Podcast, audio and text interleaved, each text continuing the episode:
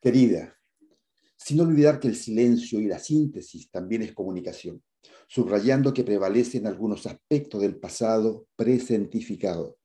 ignorando aquellas sombras que no ayudan a gestar nuevas arquitecturas, acogiendo las sombras que ocupan el lado B de cada persona, revolviendo las palabras para reencontrarse con las más creativas, intentando hacer florecer una flor en el poema, no solo cantarle Vicente Huidobro,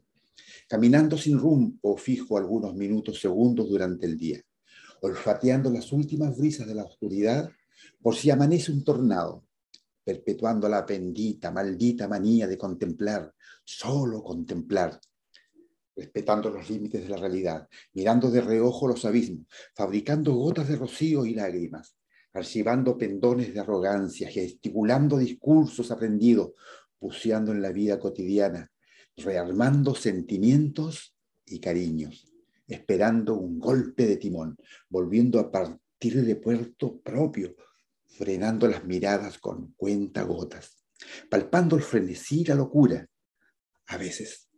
azotando la nariz en olores, olores sabios, navegando entre ventanas y puertas, empinando la mirada para ver el más allá, subiendo montañas de ilusiones, incentivando las mareas incontenibles, escribiendo las palabras precisas,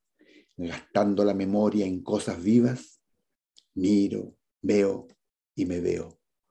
Raudo, veloz, ilusionario, sorpresivo, intencionado, aplacado, a toda velocidad, atrasado, última hora, encuentro, reencuentro, canciones, conversaciones,